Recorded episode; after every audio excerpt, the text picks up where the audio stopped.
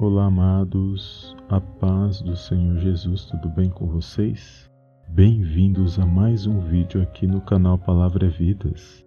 E no vídeo de hoje, nós vamos fazer uma reflexão sobre o cego Bartimeu na Bíblia. E nós vamos falar sobre três lições de fé que podemos aprender com a história do cego Bartimeu. Amém? E hoje nós faremos uma breve reflexão sobre o cego Bartimeu na Bíblia. E o nosso texto áureo está no livro de Marcos, capítulo 10, versículo 51, que diz assim: Perguntou-lhe Jesus: Que queres que eu te faça? Respondeu o cego: Mestre, que eu torne a ver. Evangelho de Marcos, capítulo 10, versículo 51. Uma pequena introdução. O cego Bartimeu, este não era o seu nome, mas como era conhecido como sendo filho de Timeu, a Bíblia vai dizer que ele estava à beira do caminho mendigando quando Jesus Cristo passava com seus discípulos e uma grande multidão na cidade de Jericó. O texto relata que quando ouviu que era Jesus, o Nazareno, começou a clamar: Jesus, filho de Davi, tem compaixão de mim? E muitos o repreendiam para que se calasse, mas ele gritava cada vez mais: Filho de Davi, tem compaixão de mim? Naquele momento, Jesus que estava passando parou e pediu para que o chamassem. Então Jesus lhe disse: Que queres que eu te faça? Respondeu o cego: Mestre, que eu torne a ver. O milagre aconteceu imediatamente, pois o cego voltou a enxergar. E Jesus lhe disse: Vai, a tua fé te salvou. Amém? Então nós vamos agora falar sobre três lições de fé que nós podemos aprender com esta passagem. A primeira lição de fé é reconhecer quem é Jesus. O nosso texto áureo diz o seguinte: E ouvindo que era Jesus de Nazaré, começou a clamar e a dizer: Jesus, filho de Davi, tem misericórdia de mim? Marcos capítulo 10, versículo 47. Muitos dos que estavam ali seguindo Jesus não reconheciam quem Jesus realmente era pois a resposta deles ao cego, que gostaria de saber quem estava passando, foi: É Jesus o Nazareno. Evangelho de Lucas, capítulo 18, versículo 36 ao 37. Aquele homem não era um cego de nascença, porque a expressão que o torne a ver significa que ele enxergava e perdeu a sua visão. Assim, ele tinha conhecimento das promessas na palavra de Deus e da vinda de um Messias da linhagem de Davi. Ao clamar Filho de Davi, tem misericórdia de mim, isso demonstra o reconhecimento correto acerca do Filho de Deus, Jesus Cristo. Aqueles homens o repreendiam não só pela altura da sua voz, mas por causa deste reconhecimento. Jesus parou e atendeu aquele pobre homem, chamando-o e realizando seu maior desejo, que era voltar a enxergar novamente.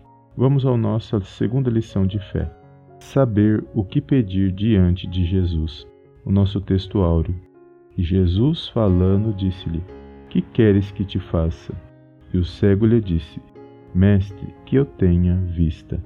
Evangelho de Marcos, capítulo 10, versículo 51. O cego Bartimeu foi rápido e objetivo ao responder para o Senhor Jesus, pois sabia o que realmente precisava, ou seja, teve a convicção do que pedir. No Evangelho de João, capítulo 5, vemos um fato muito parecido com a situação mencionada acima, pois relata a história de um homem enfermo há 38 anos que também teve um encontro com o Senhor.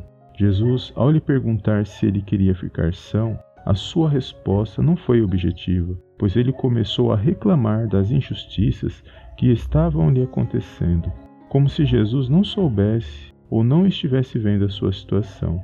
Enfim, são problemas diferentes, porém, ambos precisavam viver o milagre da parte de Deus. A palavra de Deus deixa claro que temos de saber o que pedir com fé diante de Deus, pois sem fé é impossível agradá-lo. E agora vamos à nossa terceira e última lição de fé. Não desistir diante dos obstáculos da vida. O nosso texto áureo. E muitos o repreendiam para que se calasse. Mas ele clamava cada vez mais: Filho de Davi, tem misericórdia de mim. Evangelho de Marcos, capítulo 10, versículo 48. A Bíblia não fala como ou por que este homem ficou cego, mas traz o seu exemplo de fé e perseverança em meio à situação. pois fica claro que a sua cegueira lhe causava muita dor e sofrimento. Obviamente, este homem vivia excluído à margem da sociedade. Em seu coração havia sonhos, projetos e desejos que só Deus os conhecia. Todavia, ele não se entregou ou desistiu de viver as promessas de Deus para a sua vida. Este homem conhecia as promessas de Deus e sabia da vinda do Messias. Assim, ele creu ao ter um encontro com o Senhor Jesus. Ele não só viveu o milagre, mas ele pôde descobrir que a palavra de Deus é real e transforma vidas. Ele não enxergava fisicamente, mas espiritualmente estava vendo mais do que muitos ao seu redor. Em Romanos capítulo 10, versículo 17, diz assim: De sorte que a fé é pelo ouvir, e o ouvir pela palavra de Deus. Conclusão: o cego Bartimeu na Bíblia. Não importa como ou a maneira por que parou de acreditar nas promessas de Deus para a sua vida. O importante é que todos os dias o Senhor nos dá uma nova oportunidade de voltarmos a enxergar seus propósitos para a nossa vida.